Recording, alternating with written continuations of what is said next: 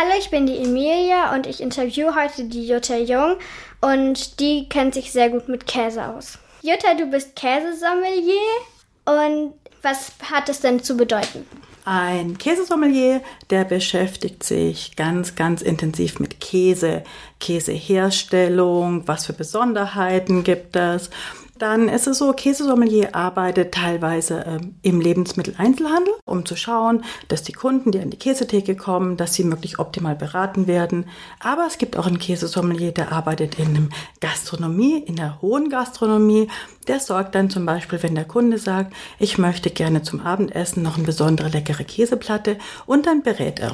Wenn ich zu Hause gerne eine Käseplatte machen würde, welche anderen Lebensmittel dürfen da nicht fehlen? Also ich sage dann immer, wen habe ich zu Besuch?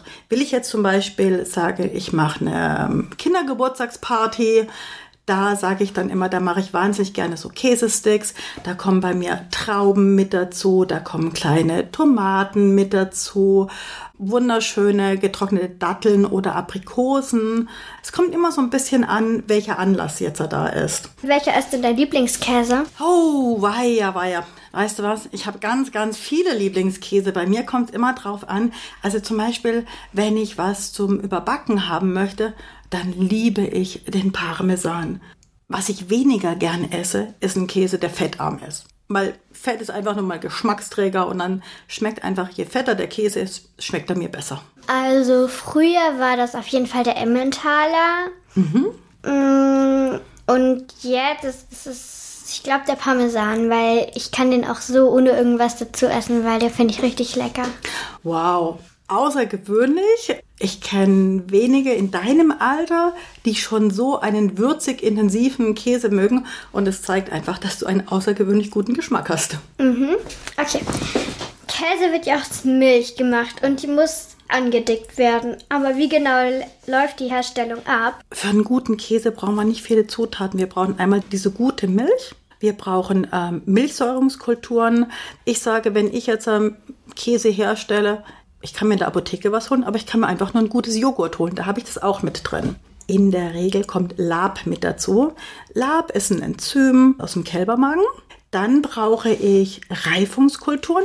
Einmal, wenn ich was mit einem Weißschimmel mache, brauche ich was mit einem Blauschimmel. Und ganz, ganz wichtig ist Salz. Einmal als Geschmacksgeber und dann brauchen wir es als Konservierung, das ist für die Haltbarmachung und einfach für die Rindenbildung. Was glaubst du, wie viele Käsesorten gibt es auf der Welt? So circa 5000. Das, das wechselt immer so ein bisschen. Ich kenne Hartkäse und Weichkäse. Ein typischer Hartkäse ist Parmesan. Der schmeckt mit Nudeln richtig gut. Camembert ist weich. Aber neben den beiden Käseseiten gibt es ja noch ganz viele andere. Welche gibt es denn? Mit Parmesan hast du natürlich schon den König der Hartkäse wirklich angesprochen. Weichkäse, schau mal, da habe ich dir unterschiedliche mitgebracht, weil Weichkäse ist nicht gleich Weichkäse. Da fangen wir natürlich an mit einem ganz milden. Da haben wir hier so mit unterschiedlich mit einem Weißschimmel drauf. Hast du Lust drauf? Wollen wir mal zusammen probieren? Okay. Okay, warte mal, dann schnappe ich mir jetzt mal ein Messer. Und ähm, wenn du Käse probierst, da kann ich dir einen kleinen Tipp geben. Fang immer erst mit dem mildesten an, mit dem weißen. Das werden wir jetzt mal schnell machen. Und dann geht man immer so, das ist immer das, was würziger ist. Äh, also der ist so innen drin gelb. Mhm. Und außen ist der weiß. Und der ist so ganz weich. So ähnlich wie Butter innen drinnen. Jetzt schmatzen wir mal so gemeinsam hier den Hörer was vor. Mmh, mmh. Und ist das so weich wie Butter? Ja, schon. Mhm, mhm. Und weißt du was? Wenn ich den so hier probiere, ich finde, der schmeckt so ein bisschen säuerlich, so ein bisschen erfrischend. Mhm. Findest du nicht auch? Ja, stimmt. Mhm. Jetzt haben wir hier noch sowas mit blauen Schimmelkulturen liegen. Bist du bereit, den auch mal zu probieren? Ja. Mhm. Weil da muss ich sagen, beim Blauen ist es oft so, hm, das sind als viele nicht so mutig, weil sie immer denken, oh, blau und so würzig und ist der überhaupt gut oder ist es jetzt auch schlecht? Aber das sind ja ganz, ganz spezielle Kulturen. Hm, die haben nichts mit dem Verschimmelten, was man sonst so auf dem Brot findet, sondern das sind ganz spezielle Züchtungen. Also der schmeckt ein bisschen auch wie der andere, aber der ist viel, viel würziger. Ja, beim Käse ist einfach, finde ich, wichtig, es muss dir schmecken.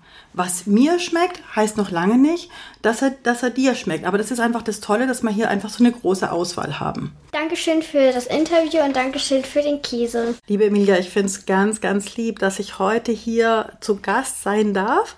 Jetzt hoffe ich, dass ich dich so richtig neugierig gemacht habe. Außer Parmesan und ein bisschen Weichkäse, den du schon kennst, auch noch andere Sorten auszuprobieren. Mache ich auf jeden Fall. Dann sage ich nur eins, guten Appetit.